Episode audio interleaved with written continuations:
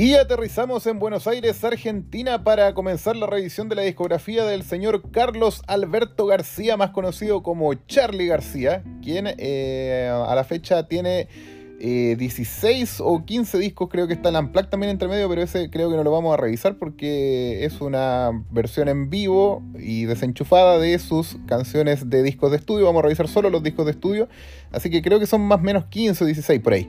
Eh, largo igual este especial que vamos a hacer del gran Charlie, em, este cantautor, vocalista, multiinstrumentista y productor discográfico argentino, considerado una de las figuras más importantes e influyentes en la historia de la música popular argentina y latinoamericana. Fue uno de los fundadores de Sui Generis, eh, banda de folk rock de final de los 60, donde eh, publicaron eh, tres tremendos álbumes. Luego de la separación del eh, grupo participó en el único álbum del supergrupo Por Sui Gieco, en donde participó León Gieco, obviamente por eso el nombre.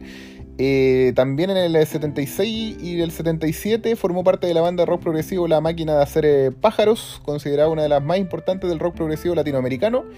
En el entre el 78 y el 82 eh, formó parte de la superbanda Cerú Girán, em, uno de los grupos más importantes y revolucionarios durante el periodo de la dictadura militar argentina, según dice aquí Wikipedia, y eh, luego en el año 82 eh, compuso la banda sonora de la película Pubis Angelical y a la vez su primer eh, disco solista titulado Yendo de la cama al living que va a ser el eh, álbum que vamos a estar revisando en este episodio como se pudieron dar cuenta ahí en el título, pero teníamos que hacer toda esta intro porque comenzamos este recorrido largo ahí, al parecer, por esta, estos eh, más de 15 discos del eh, Charlie.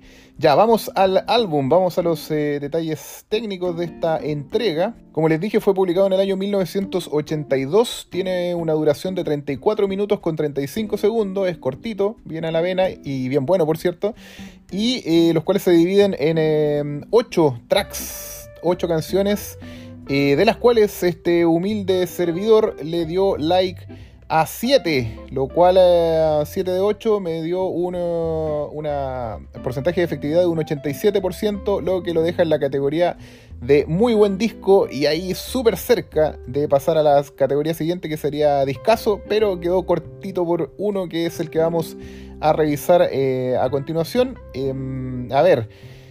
Si revisamos, dividamos el disco en dos. La primera mitad, eh, del track 1 al 4, eh, la verdad es que yo los tres, las tres primeras canciones eh, les di like y las incluí en playlist. Lo encuentro que es un inicio de disco, pero así de verdad muy, muy bueno. la cagó súper alto, no baja nunca, yendo de la cama al living. Track 1, Superhéroes, track 2 y track 3, No Bombardeen en Buenos Aires. La verdad que son tremendos pedazos de canciones. Em, obviamente el eh, track 1 es uno de los más conocidos, eh, el que le da el nombre al disco, yendo de la cama al living, y de hecho es el segundo con más reproducciones en Spotify, con más de 7.180.000 reproducciones y contando a la fecha.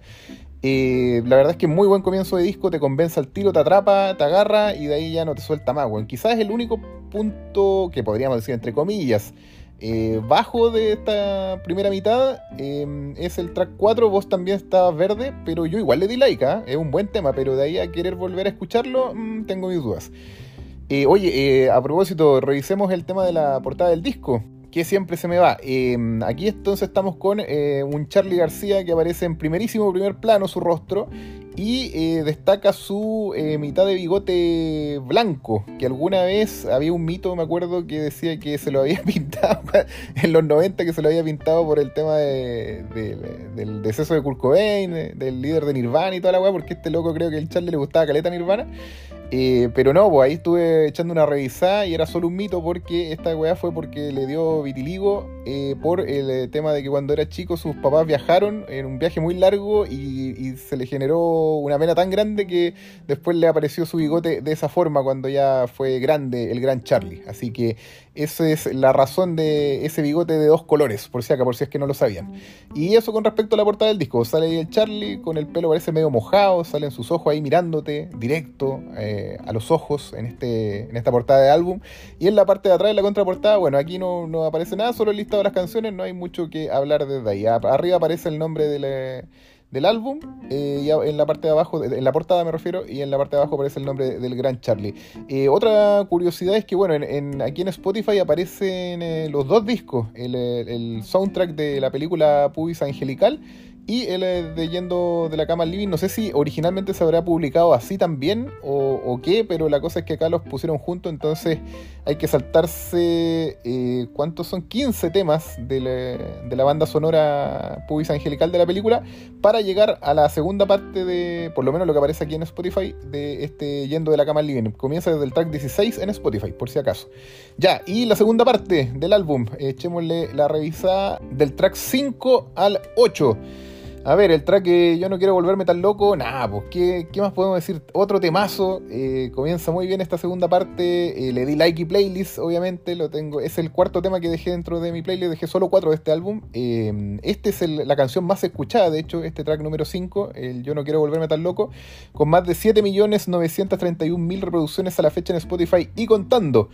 Eh, así que nada, temazo. Eh, serían los cuatro que dejé en mi playlist. Yendo de la cama living, superhéroes, no bombardeo en Buenos Aires y yo no quiero volverme tan loco. Y de aquí para adelante, eh, a ver, luego viene canción de 2x3 el track número 6 eh, lo encontré bueno, le di like, eh, sostiene el disco, bien, pero aquí empieza, aquí eh, se cae por primera vez este álbum en el track 7, Peluca Telefónica, no me terminó de convencer, no sé, como que, a ver, había algo en el sonido, en, la, en la estructura de cómo eh, la cantaron, como hicieron la letra, no sé, algo, algo no me convenció y aparte que la encontré un poquito larga, 5 minutos 1, no le di like, fue el único tema que eh, lamentablemente no le pude dar like por más que quise, pero, eh, y eso de hecho generó que no alcanzara, por ejemplo, la, la, categoría de disco perfecto, pues estuvo a punto, estuvo ahí, estuvo ahí.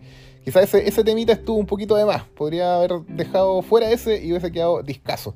Eh, así que ese sería el único detalle de este álbum, en esta parte final del disco ya, pero la primera parte, nada, te atrapa de una y nada, tremenda apertura, bueno.